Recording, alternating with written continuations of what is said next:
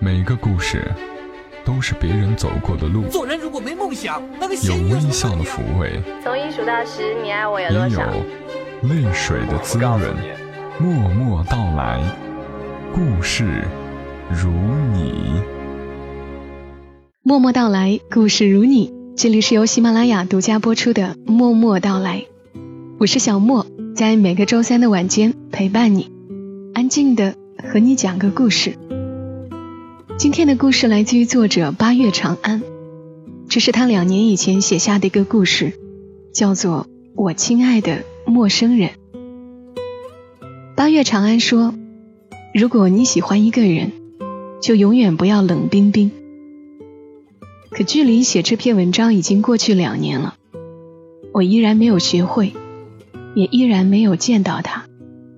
我亲爱的陌生人，是什么样的故事呢？现在讲给你们听。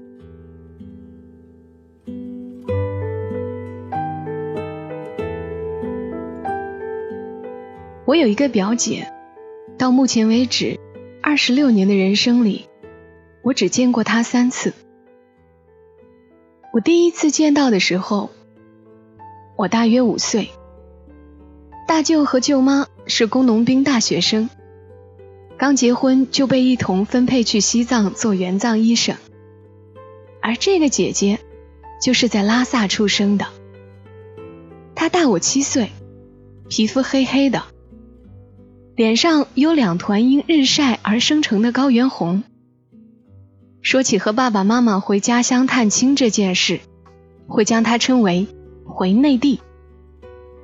可他一点儿都不土，土的是我。姐姐也和我一起住在我外婆家，我会好奇的溜进她房间去偷偷翻阅她的东西。五岁的我还没有坐过飞机，她的桌子上有一个餐盒，是从飞机上带下来的。我端详着保鲜膜里面的小蛋糕和榨菜，不知道为什么，同样的蛋糕和涪陵榨菜，一旦被放在那个白色的塑料盒子里，就变得特别的圣洁。我盯了一会儿飞机餐，嘴馋了，又知道不应该偷吃，所以就转开视线，在打开的行李箱表面。看到一个漂亮的硬壳笔记本，我识字比较早，他的日记写的也简洁明了，阅读随手翻到的那一页完全没有障碍。赵毅，我不像别的女生一样缠着你，是因为不想看到你不学好；我对你冷冰冰，是因为我喜欢你。这种情感对我的年纪来说实在太超标了。然而，越是令人费解的事情，就越会被我记住。我仔细的揣摩每一句话，却不明白为什么喜欢一个人就要对他冷言冷语。还有，什么是喜欢呢？还好，我终究会长大，会懂得。姐姐推门进来的时候，看到我拿着那个日记本，整个人都呆住了。几个小时前，我躲在大人背后对他说了一句：“姐姐好。”几个小时后，我拿着他的笔记本对他说的第二句话是：“赵毅是谁？”姐姐本来想要尖叫的，顾及还在客厅的舅舅，硬生生憋住了，走过来抢走笔记本，低下头严肃地盯着我的眼睛说：“不管你看到了什么，不可以告诉任何人。”这是我们的秘密，记住了吗？我懵懂的点头，他满意的捏捏我的脸，随手拿起桌上的飞机餐盒，说：“这个给你吃。”我眉开眼笑，去他的赵毅，我姐姐最好了。后来我一边吃着飞机餐，一边回忆在姐姐的行李箱中看到的东西，好像有那么多新奇的小玩意儿。在我心里，姐姐是带着美味圣洁的食物从天上降落的仙女，还拥有一些似乎非常难懂又高级的秘密。简直是，简直是……我默默地品味着干巴巴的小蛋糕，一直没找到一个合适的词形容姐姐。就这样，激动地吃完最后一口时，我变成了这个陌生姐姐的脑残粉。不知道是不是担心我透露她的秘密，自打那天之后，姐姐对我出奇友好，时刻陪着我玩。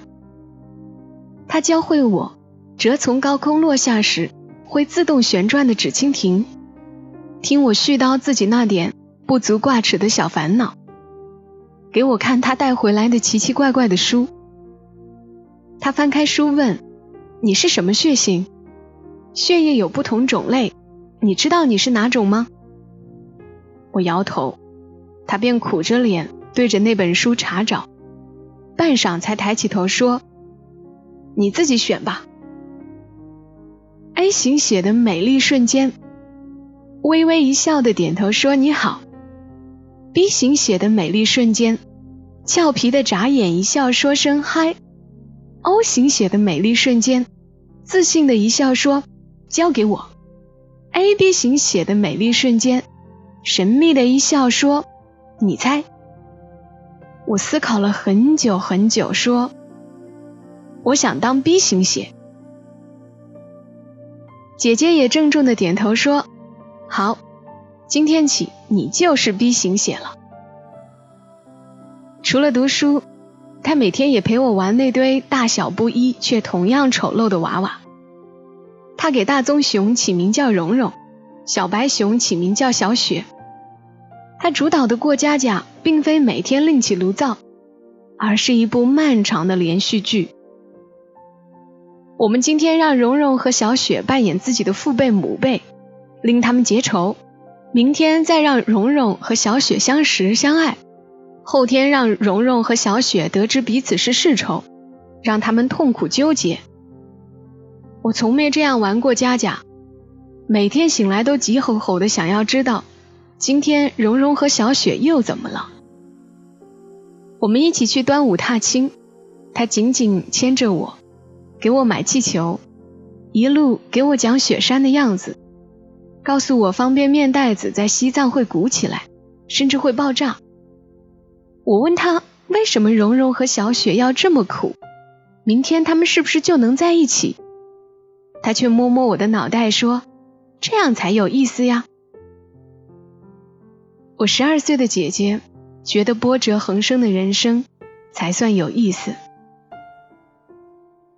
她只待了十几天，在我的记忆中却很漫长。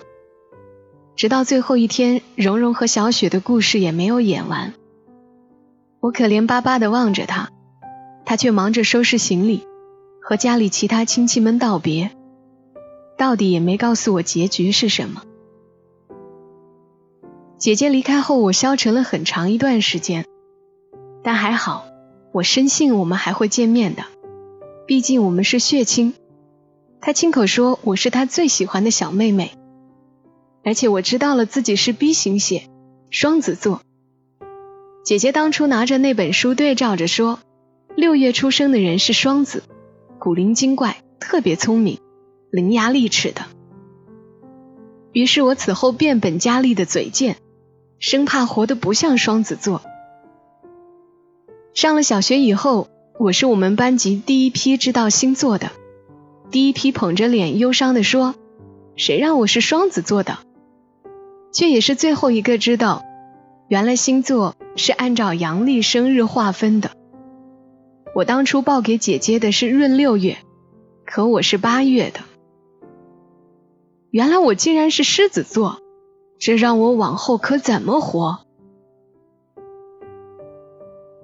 我从连飞机餐都没见过的小破孩，成长为了引领风潮的大队委员。我有太多太多消息想要告诉姐姐，也有太多太多话想问她。然而再次见到她时，我已经初二了。八年过去，她上了大专。再次回来探亲，却满是波折。舅舅舅妈先行回到家乡，我们都在等待姐姐放寒假后直接飞回来过年。一天晚上，舅妈在北京的家人打来电话，说姐姐的确已经到达北京，准备转机。可是飞来的还有另一个人。舅舅和舅妈当场脸色就变了。这时我才知道，姐姐成了与传统相对抗的坏女孩，纹身、吸烟、逃课、打架，和古惑仔谈恋爱。他就读的大专在陕西，终于独自一人脱离了拉萨市委家属区的严密监控，整个人都自由了。这个将被带回来的男孩就是古惑仔，身无分文，玩乐队。不知道还有没有其他在长辈眼中惊世骇俗的缺陷？一夜电话密谈之后，姐姐最终还是孤身一人出现在了家门口，却一直冷着脸。那张冷冰冰的脸打退了我所有亲近的念头。明明有那么多话想要问，却都憋成了腼腆的笑。那些想要跟他分享的，我的新生活。以另一种方式被他知晓了。舅妈恨铁不成钢时，居然驴唇不对马嘴的拿我这个半大孩子来举例，说慧慧期末考了第一名，你看你，你像什么样子？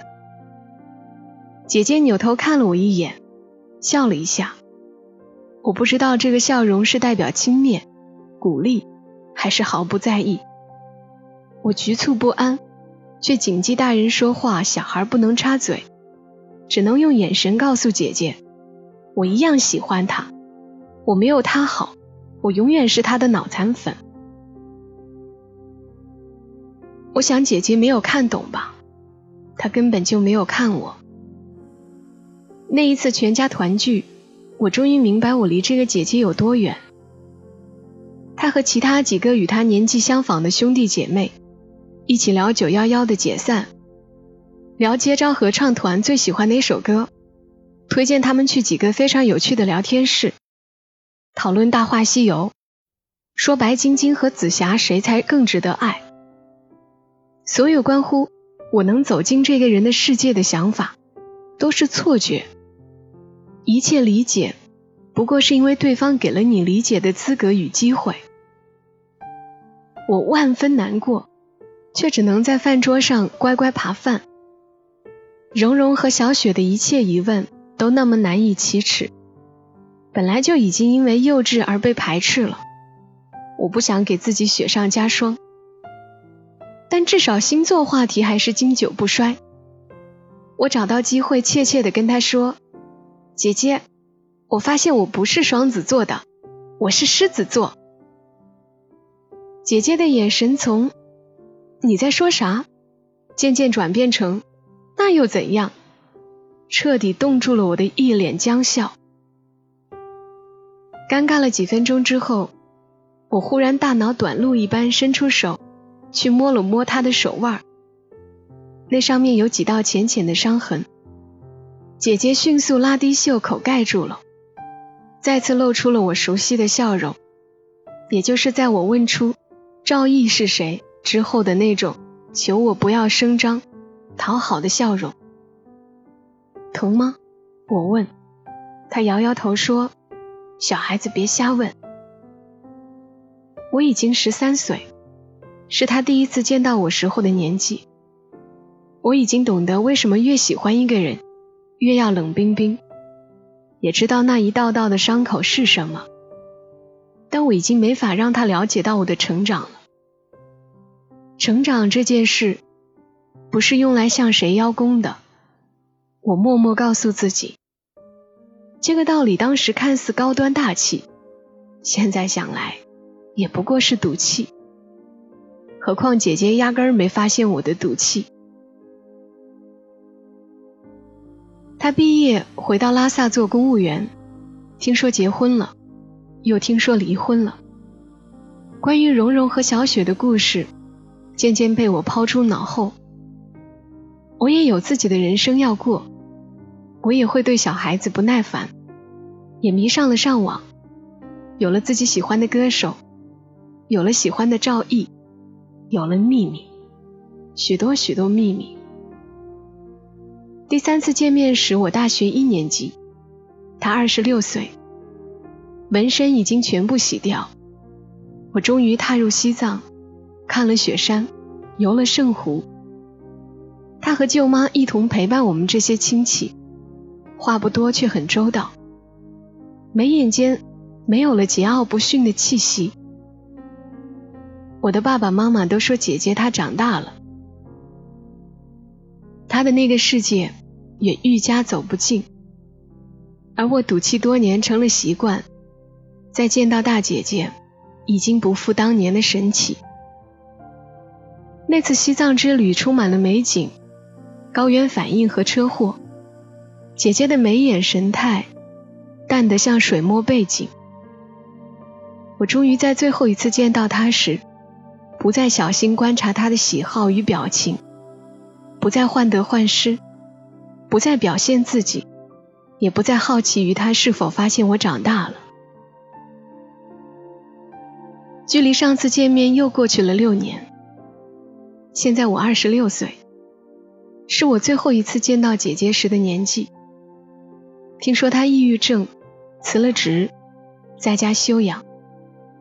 这似乎没什么奇怪的，他从小见多识广，古灵精怪。